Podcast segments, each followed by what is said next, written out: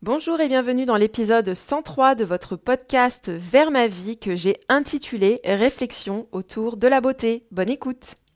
Bonjour et bienvenue dans votre podcast Vers ma vie, l'émission qui vous aide à retrouver une relation apaisée avec la nourriture, votre corps, vous-même, les autres et le monde. Je m'appelle Alice, je suis coach de vie certifié et j'accompagne des êtres humains sur le chemin d'un bien-être authentique et durable. Je suis ravie d'être à vos côtés aujourd'hui vous êtes prêts, prête à renouer avec les plaisirs simples de la vie? C'est parti! Merci de me rejoindre aujourd'hui et avant de rentrer dans le vif du sujet, j'ai simplement envie de vous dire que dans trois jours, c'est-à-dire le dimanche 13 novembre à minuit, je clôture les inscriptions pour mon programme de groupe 8 semaines pour manger sans stress avec l'alimentation intuitive un programme plutôt intense que je vous propose d'effectuer avant les fêtes de fin d'année pour ne pas vous prendre la tête avec ce que vous allez manger et ne pas manger cet hiver, mais aussi pour le restant de vos jours, je l'espère. Donc rejoignez-nous, ça va être super chouette. On commence le 16 novembre, donc dans six jours, si vous écoutez ce podcast, cette vidéo le jour de sa parution. J'ai trop hâte. Aujourd'hui, nous allons parler de la beauté. Bon, alors je ne vais pas vous faire un cours sur la beauté, je ne vais pas remplacer non plus euh, votre prof de philo de quand vous étiez plus jeune. Euh, vous vous rappelez de ces dissertations, qu'est-ce que le beau, pas le beau, je ne sais plus exactement comment c'était, mais je me souviens avoir travaillé dessus en dissertation. Je ne vais pas non plus me lancer dans euh, des débats ou des, conversations ultra complexes. J'ai simplement envie de vous livrer quelques réflexions que j'ai eues récemment autour de la beauté. Et l'idée m'est venue de plusieurs choses que j'ai pu voir, que j'ai pu lire. Alors déjà, il y a un livre qui est sorti de Baptiste Beaulieu. Full disclaimer, je ne l'ai pas du tout lu, j'ai juste simplement vu qu'il avait sorti un livre récemment. Je suis incapable même de vous euh, dire le titre, mais il y a le mot beau ou beauté dedans. Et euh, je suis certaine qu'il est vraiment bien fait parce que Baptiste Beaulieu, c'est un, pour les personnes qui ne le connaissent pas, il est médecin, il est écrivain et euh, il partage des choses, notamment sur Instagram, qui sont de véritables pépites. J'aime beaucoup ses réflexions. C'est une personne euh, qui vraiment propose un contenu de qualité, des réflexions de qualité et qui ose parler de choses euh, qui peuvent justement venir titiller certaines personnes. Et je sais qu'il a donc composer un nouvel ouvrage à destination des plus jeunes, notamment qu'on peut lire à partir de 4 ans. moi, je vais être certaine de me le procurer très bientôt, autour du beau, de la beauté. Et pourquoi je vous dis ça? Parce qu'en fait, il avait publié euh, sur Instagram une question avant l'apparition de son livre, et c'était, d'après vous, euh, qu'est-ce qui rend les gens beaux? Et j'étais intéressée et donc je suis allée voir les différentes réponses. Et ce qui est assez rigolo, c'est que moi-même, je n'avais pas du tout la même réponse. Je crois que moi, je suis beaucoup dans l'analyse et la réflexion. Et euh, la majorité des réponses, c'était euh, bah, euh, ce qui rend une personne belle, c'est son âme, c'est son, c'est son esprit, c'est la manière dont elle va considérer les autres. ça va être son intelligence, ce genre de choses. Et moi, j'étais pas du tout là-dedans. Moi, ma réponse, c'était, ben, en fait, euh, ce qui rend les gens beaux, c'est la biologie et c'est le conditionnement social. Euh, et donc, c'est ces deux points notamment que je vais développer aujourd'hui dans ce podcast. Et puis, j'ai lu un post aussi d'une personne qui disait, ben, moi, je trouve pas que les poils, ce soit joli et je me rends compte aujourd'hui que tout ça, c'est une pensée et que ce ça ne m'appartient pas, que ce n'est pas ma propre réflexion au sujet des poils. Et comme moi, je ne m'épile plus depuis 5 ans, euh, j'ai vraiment eu un parcours aussi à ce sujet-là, donc ça m'a intéressé euh, de pouvoir vous livrer mes réflexions sur la beauté. Parce que moi-même, il y a encore quelques années de ça, je pensais que des poils sur les jambes d'une femme, oui bien sûr, c'était les poils sur les jambes d'un homme, il n'y aurait même pas cette discussion, mais les poils sur les jambes d'une femme, au bout de... Enfin, moi, il y a quelques années de ça en arrière, moi aussi, je me disais que c'était moche. Et c'est vrai qu'aujourd'hui, maintenant, je peux même trouver ça très beau. Donc, pour vous dire que euh, la beauté, c'est vraiment subjectif, mais ça, je pense que vous le saviez déjà, vous n'aviez pas besoin de moi pour euh, venir euh, expliquer ça. Mais je vais vous expliquer justement comment on peut changer son regard sur la beauté, pourquoi pas, si on a envie, et pourquoi finalement la beauté, c'est quelque chose qui peut justement évoluer. Je crois que pour beaucoup d'entre nous, On a juste l'impression que certaines choses sont belles et certaines choses sont moches, de la même manière que des fois le ciel est bleu et des fois le ciel est gris, comme si c'était des faits de la vie. Parce qu'on est souvent bien, bien, bien nombreux à penser la même chose. On a l'impression que comme une majorité de personnes trouvent, par exemple, que, euh, je sais pas moi, qu'un ciel bleu, justement, c'est beau, et bah, du coup, c'est forcément qu'un ciel beau, c'est beau. Mais moi, je me suis toujours amusée de cette pensée qui est que quand le soleil brille, on dit Oh, regarde, il fait beau. Et quand euh, il pleut, on dit Oh, regarde, il fait moche. Alors qu'en réalité, ça dépend, ça dépend. Si on aime le soleil et si on aime le voir briller dans le ciel, oui, peut-être qu'on va trouver le ciel bleu beau. Mais si on est plutôt du genre à préférer la pluie et les moments cosy sous euh, le plaid devant un feu de cheminée avec un chocolat chaud, peut-être qu'on va préférer un ciel gris et que finalement un ciel gris, c'est ce qu'on va trouver beau plutôt que moche. Donc déjà, je trouve que dans cette idée de il fait beau, il fait pas beau, il y a déjà une interprétation de... En fait, il y a un avis personnel sur la question.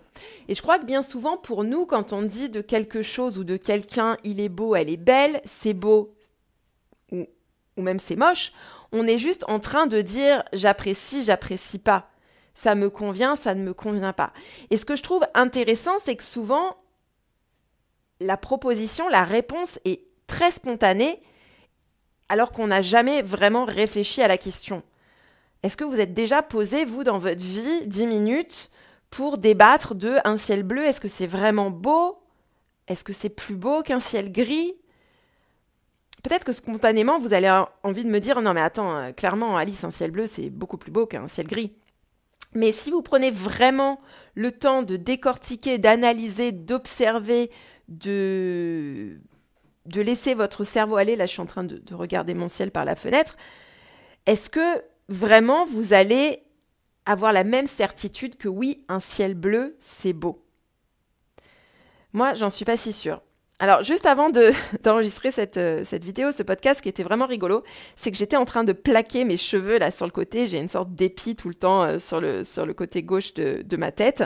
Et j'avais mes cheveux qui déplacent, qui, qui, voilà qui était là un peu en, pétard et j'étais là j'ai pris un peu d'eau et j'ai vraiment un peu gommé ça pour enlever mon, épi et je trouvais ça assez euh, rigolo parce que j'allais vous parler de la beauté et de comment c'était à la fois biologique et à la fois conditionné par la société et, moi j'essayais justement de gommer mon épi parce que pour moi un épi sur la tête c'est pas beau. Vous voyez? Mais est-ce que en réalité un épice sur la tête c'est pas beau? Ou est-ce que c'est juste parce que je ne vois jamais d'épice sur la tête? Ou en tout cas euh, on ne me propose pas ça comme étant beau. L'autre jour je suis passée devant un magasin de vêtements et pour la première fois de ma vie j'ai vu une publicité de mode mettant en avant certains vêtements avec une personne sur l'affiche qui avait des poils sous les bras et cette personne était une femme ou en tout cas était genré euh, féminin. Et je me suis dit, waouh, c'est la première fois de ma vie que je vois mon corps à moi être reflété dans celui d'une affiche, mon corps avec des poils reflétés dans celui d'une affiche. Donc moi, je ne vais pas rentrer dans un, débat, dans un débat par contre, pardon, pour ou contre l'épilation. Moi, je crois que ce débat, il est complètement personnel et qu'il n'y a même pas besoin d'avoir peut-être un débat sur la question. Je ne vais pas vous dire à vous qu'est-ce que vous devez faire avec votre corps. Par contre, je suis profondément, intimement convaincue qu'actuellement, mon choix de ne pas m'épiler est vraiment celui qui me correspond et qui me convient le mieux, personnellement, à moi. Et euh, ça a été vraiment pour moi un cheminement complètement personnel, mais qui est parti d'un livre que j'ai lu il y a quelques années maintenant de ça, le livre Beauté fatale de Mona Chollet, qui explique que euh, on a soumis cette idée d'épilation aux femmes au début des années 1900, c'était même pendant la Première Guerre mondiale, quand les hommes sont partis à la guerre et que euh, Gillette s'est retrouvé avec tous ses rasoirs euh, dans ses usines à écouler et qu'il il a été question à ce moment-là de tactique de marketing et on s'est dit bah tiens et si on proposait aux femmes de s'épiler? Mais avant pour ça, il faut arriver à leur soumettre cette idée que des poils, c'est pas convenable, des poils, c'est moche. Et c'était plutôt facile à l'époque parce qu'il y a Darwin qui était passé par là un peu avant. Il y avait toutes ces théories de euh, l'homme, l'homme descend du singe et compagnie. Et il y avait une volonté de se séparer de l'animal qu'on était. Et, et après, je ne vais pas rentrer dans les détails. Et d'ailleurs, je ne me rappelle pas hein, de tous ces détails-là. Mais toujours est-il qu'on a vendu une image de femmes modernes évoluées qui s'épilaient. Et donc, c'était dans un fond de ma tête. Et quand j'ai lu ça la première fois, je me suis dit, waouh, en fait, je ne savais pas du tout. Pour moi, c'était évident. J'avais jamais vu de personnes, des femmes ou alors des personnes qui s'identifiaient en tant que femmes, euh, qui ne s'épilaient pas. Pour moi, c'était un truc qu'on faisait euh, dès la, dès la sixième, cinquième à peu près. C'est ma mère qui m'avait appris à, m'épiler. Euh, et, et, les seules personnes que j'avais vues avec des poils sur les jambes, et qui étaient euh, donc adultes, c'était des personnes qui disaient ensuite il faut absolument que je m'épile ou j'ai pas pu m'épiler aujourd'hui. Et je me souviens même d'un voyage de classe que j'ai fait en seconde en Allemagne.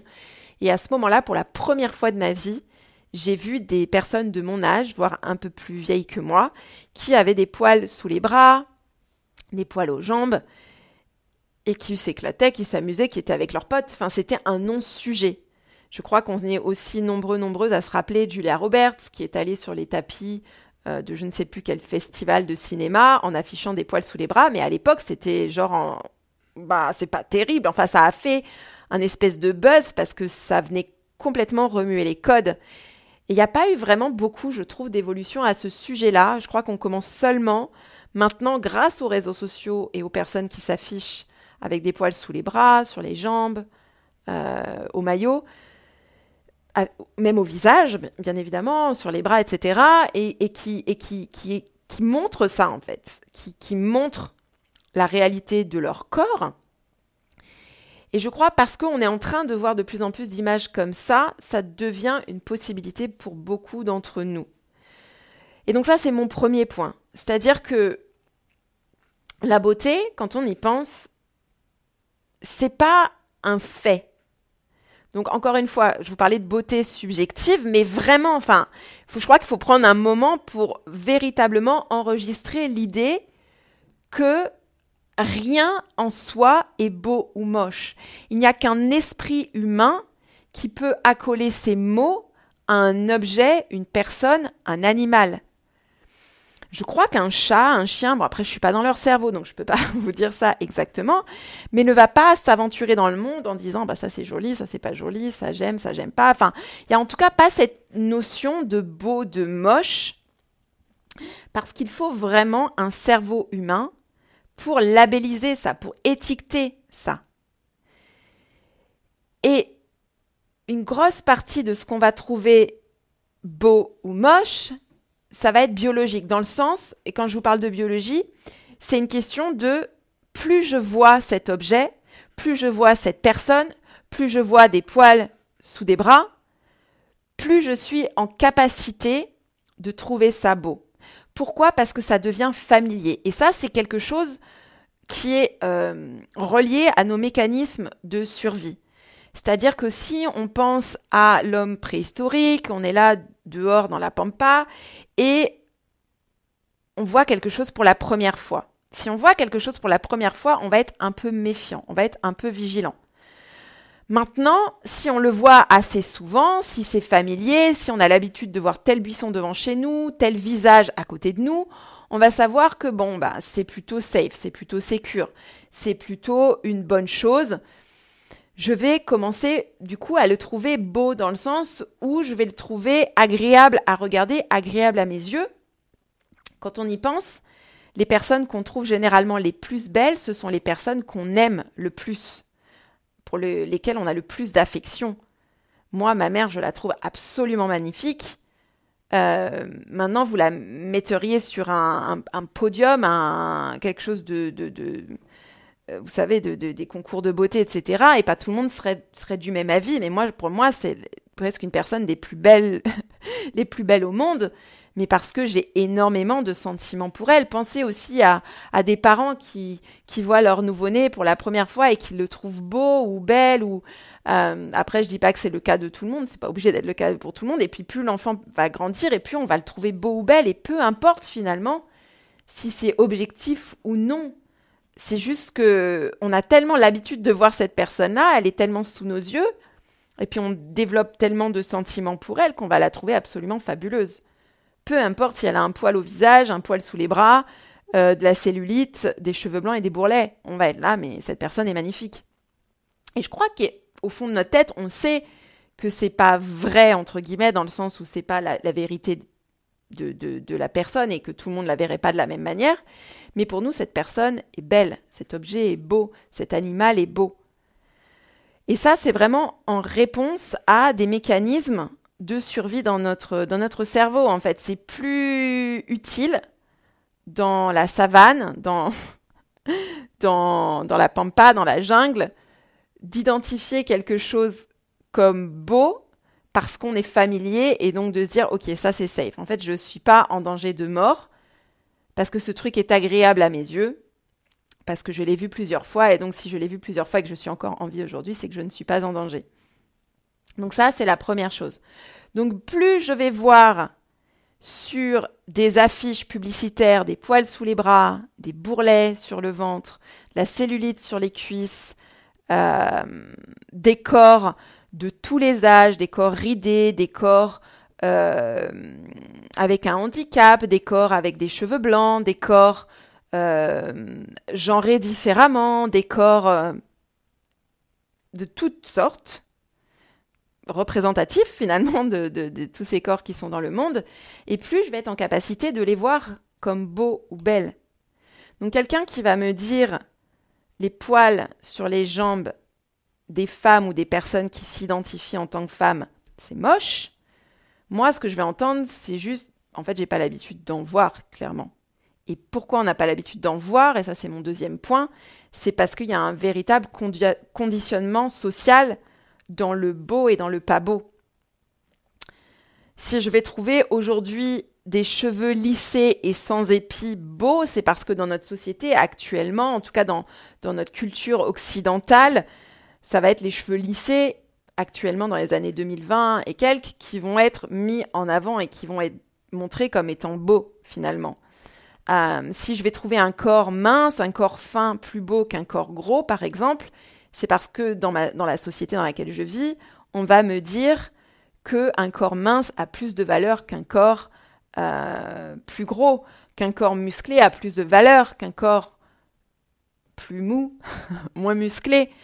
Euh, si je vais trouver que, je ne sais pas moi, que une peau lisse sans acné est plus belle qu'une peau avec des boutons, c'est parce que dans la société, on me dit qu'un corps devrait être lisse.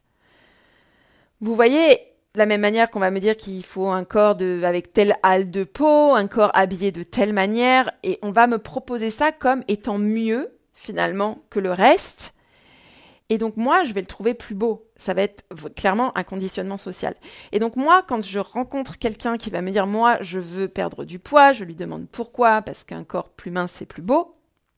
Moi, ce que j'entends, c'est qu'en gros, tu as vécu, tu as grandi dans une société grossophobe, une, société dans laquelle on met que certains corps en avant au détriment de d'autres.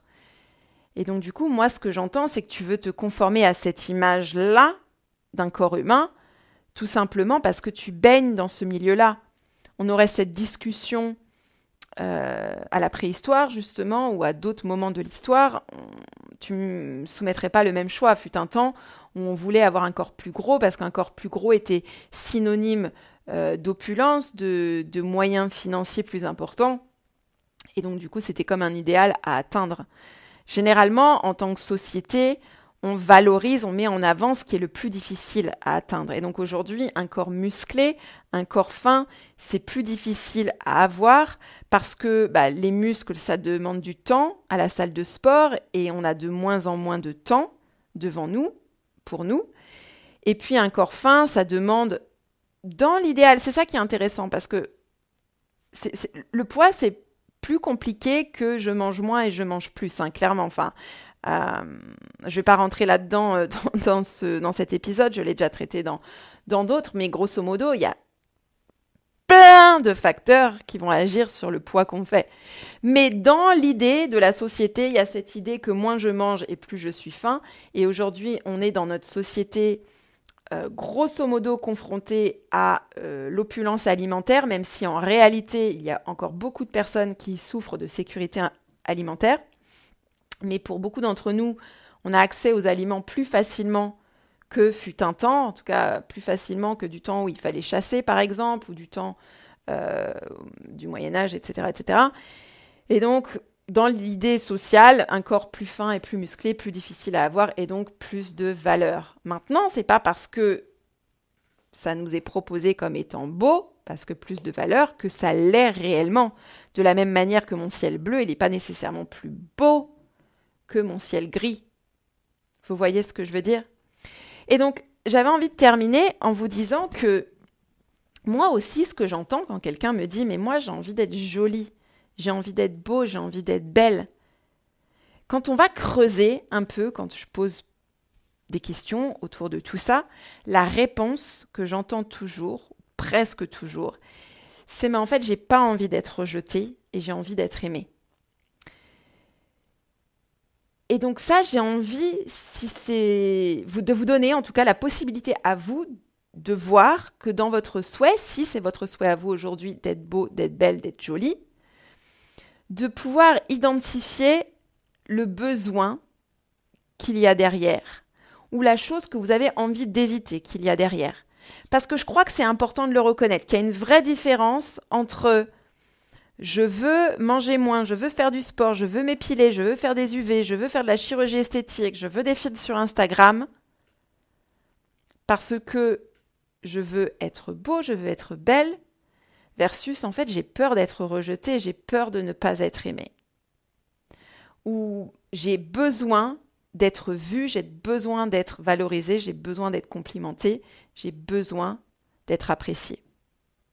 Et ça, pour moi, c'est deux choses, deux discours complètement différents.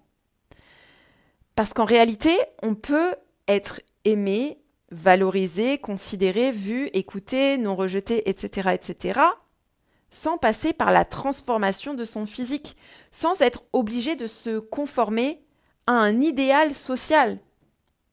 Et moi, finalement, ça a été mon, mon parcours quand j'ai décidé d'arrêter de m'épiler.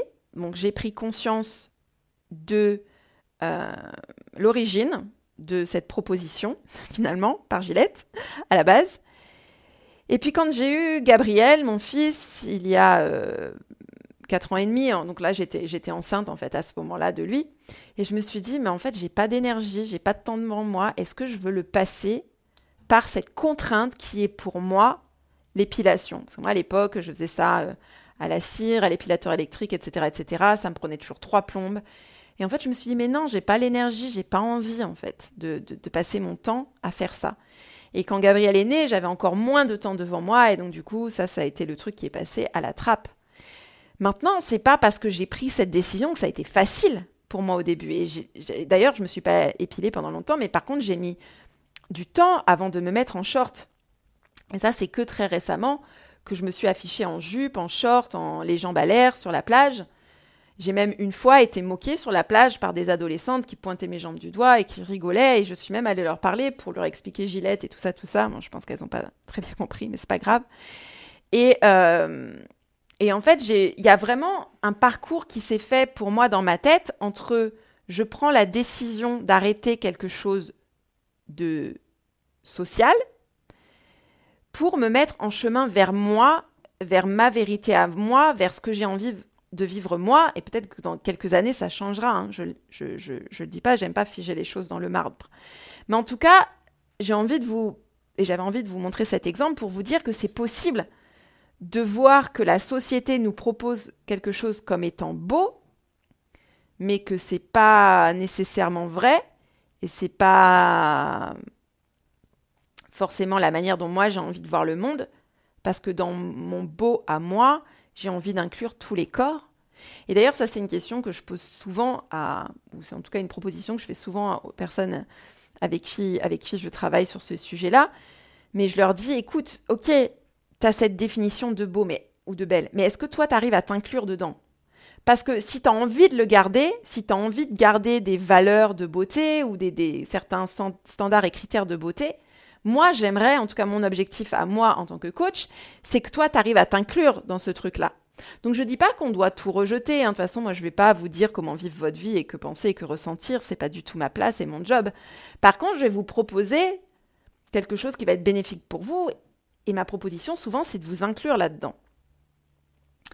Donc, moi, je me suis inclus en disant finalement, tout type de jambes et tout type d'aisselles sont très bien. Et donc, j'ai réussi à m'inclure là-dedans, vous voyez. Mais pour moi, il y a eu tout un cheminement. Il y a eu cette prise de conscience de, OK, je vois que ça, ça ne m'appartient pas. Ce, cet idéal de beau, ce truc de beauté, c'est pas à moi. Je vois pourquoi je suis plus sensible à certaines choses que d'autres, pourquoi j'aime certaines choses plutôt que d'autres, parce que ma biologie, mon cerveau, parce que le conditionnement social. Maintenant, moi, j'aimerais autre chose pour moi, pour différentes raisons, qui me conviennent, qui me plaisent. Et donc, je me mets en chemin pour créer ça pour moi et pour répondre aussi à tous ces besoins et parler à toutes ces peurs qui sont derrière. Et donc, c'est un processus, c'est un parcours, c'est un, voyage et j'avais envie de vous proposer finalement à vous aujourd'hui. Et c'est pour ça que j'avais envie de vous livrer mes quelques réflexions autour de la beauté pour que vous, vous puissiez construire à vous votre propre parcours, voir ce que vous trouvez beau ou pas, voir si vous vous incluez dedans dans ces définitions, s'il y a de la place pour votre corps tel qu'il est là-dedans, et si vous n'êtes pas finalement en train d'essayer de changer votre alimentation, changer certaines choses sur votre corps, changer certaines choses par rapport à vous-même pour conformer à ce qui nous est proposé comme beau. Et puis si jamais vous souhaitez prendre une autre direction, vous proposez dans ce cas de voir des images de personnes qui reflètent ce corps qui est sûrement le vôtre ou que vous aimeriez avoir dans le sens euh, vous n'avez pas de poils actuellement et que vous avez envie de laisser pousser vos poils et accepter vos poils, bah, de commencer à, avoir des corps comme ça qui, affichent des poils pour que votre cerveau se fasse à l'idée, que ça devienne de plus en plus familier et donc de plus en plus beau. Et puis aussi, finalement, si c'est un conditionnement social, d'avoir euh, ce souhait, cette idée de le remettre en question et de ne pas l'accepter pour argent comptant. Voilà ce que j'avais envie de vous dire aujourd'hui. Euh, bien sûr, il y aurait euh, de la place pour d'autres éléments, pour euh, inclure et ci et ça, plein d'autres choses dedans. En tout cas, moi, j'avais envie de vous parler de ça aujourd'hui parce que ça m'est venu, comme je vous disais, de, plusieurs, de plusieurs choses que j'ai vues sur les réseaux sociaux ces derniers jours. Et si vous avez envie de me livrer, vous, euh, vos partages, vos témoignages, vos propres réflexions à vous, je vous invite à le faire en commentaire. C'est toujours un réel plaisir pour moi que de vous lire. Merci pour votre écoute et à très bientôt. Merci pour votre écoute. Si vous souhaitez poursuivre votre exploration et vous faire accompagner, je peux vous aider à transformer votre rapport à la nourriture afin de vous sentir enfin bien dans votre corps, votre tête et votre assiette. Rendez-vous vite sur vert avec Lily toutattaché.fr, rubrique coaching pour en savoir plus. Poursuivons également cette discussion sur Instagram et Facebook, arrobase avec Lily. À bientôt!